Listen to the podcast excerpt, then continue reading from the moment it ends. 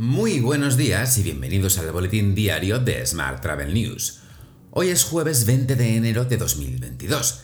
Es el Día Internacional de la Concienciación sobre los Pingüinos. ¿Cuánto piensas en los pingüinos? Realmente muy poco. Yo soy Juan Daniel Núñez y esta es la edición número 854 de nuestro podcast diario. Hoy comentamos los principales anuncios de la primera jornada de Fitur y los últimos datos sobre la llegada de turistas internacionales a España. Recuerda que puedes suscribirte a este podcast en iTunes, Spotify, iVoox o Google Podcast y que también puedes escucharnos en radioviajera.com. ¡Comenzamos!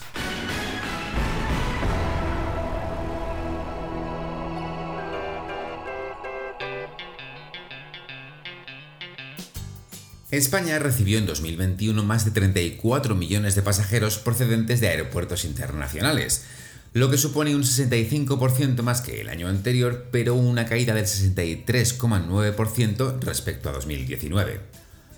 Son datos difundidos este pasado miércoles por Tour España.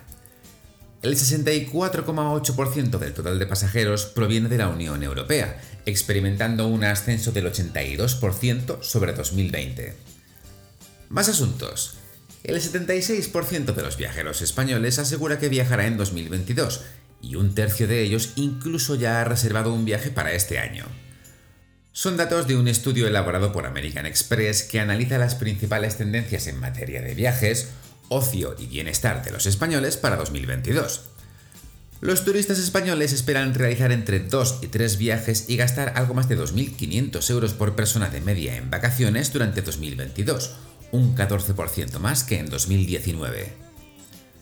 En otro orden de asuntos, Viajes El Corte Inglés ha anunciado que lanzará un receptivo propio y una marca de viajes de lujo. Jorge Schoenberger afirmó que la compañía va a lanzar negocios en partnership con compañías en el sector hotelero y de transporte.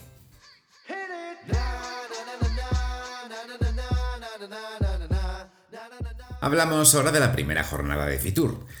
Lamentablemente, lo primero que tenemos que comentar son las aglomeraciones para entrar a la feria.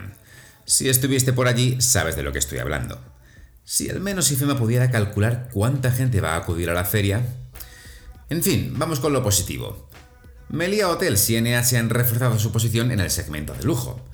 En el caso de la cadena mallorquina, se incrementó esta parte premium por encima de la media en 2021, con una tarifa superior al 4% respecto a 2019. Por su parte, NH Hotel Group tiene previsto sumar en 2022 10 propiedades en Europa, Asia y Latinoamérica. La cadena de Minor Hotels confía en que los descensos ocasionales de ocupación derivados de la sexta ola de Omicron sean solo un episodio pasajero. Por su parte, el grupo World Meet anunció que triplicará su facturación hasta los 1.121 millones y abrirá nuevas rutas a Latinoamérica. El grupo turístico de Iberostar espera cerrar en equilibrio financiero este año. Además, ultima una gestora hotelera que tendrá en torno a 10 activos. Más temas. La Feria TIS 2022 presentó su tercera edición con la participación de Manuel Alejandro Cardenete de la Junta de Andalucía y Antonio Jiménez de Sevilla City Office. TIS 2022 ratifica así su confianza en Sevilla para celebrar la tercera edición de la Cumbre de Innovación Turística y Tecnológica y será del 2 al 4 de noviembre en Fides. Y también te cuento que Tour for All, la plataforma digital de turismo accesible de Prediv, ha sido la iniciativa ganadora del reto 2022 Fitur Next en la categoría Nuevas tecnologías al servicio del turismo accesible.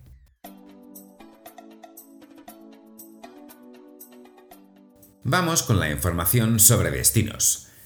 Segitur y la Comunidad de Madrid trabajarán conjuntamente en el impulso de los destinos turísticos inteligentes en los municipios de la región. Esta iniciativa es el resultado del acuerdo suscrito entre el presidente de Segitur, Enrique Martínez, y la consejera de Cultura, Turismo y Deporte, Marta Rivera de la Cruz. El acuerdo, firmado en el marco de FITUR, establece que ambas organizaciones trabajarán en el diseño y desarrollo de una estrategia y programa de trabajo conjunto en materia de destinos turísticos inteligentes, por supuesto, en el ámbito territorial de la Comunidad de Madrid. Más asuntos. Mabrian se alía con Mastercard para medir la sostenibilidad en destinos turísticos. Tras un primer proyecto piloto en Sevilla, ultima acuerdos con Menorca, Lanzarote, Benidorm, Bogotá o Montevideo. Por su parte, Gijón Data Lab es una nueva herramienta estadística para conocer la ocupación en tiempo real que se ha presentado también en Fitur. Data Lab es un espacio para que los alojamientos intercambien sus datos y conocer así la ocupación real. Gracias a esta herramienta y el análisis de la información proporcionada por las empresas, se podrá prever la ocupación futura. Más temas. Islas Baleares quiere ser el primer destino circular del mundo.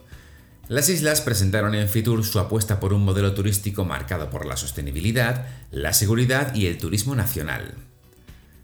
Y hoy también te cuento que IFEMA Madrid y Red.es se unen para impulsar el programa Kit Digital. La colaboración arranca en Fitur, donde se presenta el programa de ayudas a las empresas del sector turístico. Se extenderá a lo largo de 2022, con presencia en un total de 20 ferias del calendario oficial.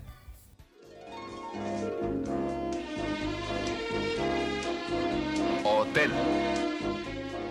Terminamos hoy con la actualidad hotelera. Asotel urge la concesión de ayudas directas a las empresas turísticas de La Palma para evitar su estrangulamiento financiero. La patronal hotelera canaria insta a las administraciones públicas a que expongan cuanto antes la planificación que permita la recuperación económica de la isla tras el proceso eruptivo. Más temas. Correos y CEAT colaborarán para mejorar la experiencia de viaje de los turistas de España. Juan Manuel Serrano, presidente de Correos, y Jorge Marichal, presidente de CEAT, han celebrado un encuentro en el marco de Fitur para buscar fórmulas conjuntas que beneficien a los viajeros. Correos ofrece el transporte de maletas, productos para el envío del exceso de equipaje y una completa oferta para los peregrinos del Camino de Santiago, que incluye el transporte de mochilas y bicicletas, entre otros servicios. Y por último, te cuento que Rusticae celebra su reunión anual congregando a los principales alojamientos con encanto de España y Portugal. Se han presentado los lineamientos estratégicos del club para 2022 y en el transcurso del acto se repasaron varios casos de éxito y se entregaron los premios Rusticae en diferentes categorías. Te dejo con esta noticia. Muchas gracias por seguir nuestro podcast y por dejarnos tus valoraciones y comentarios en iBox y en Apple Podcast. Tienes más información, como siempre, en smarttravel.news. Feliz jueves y feliz feria.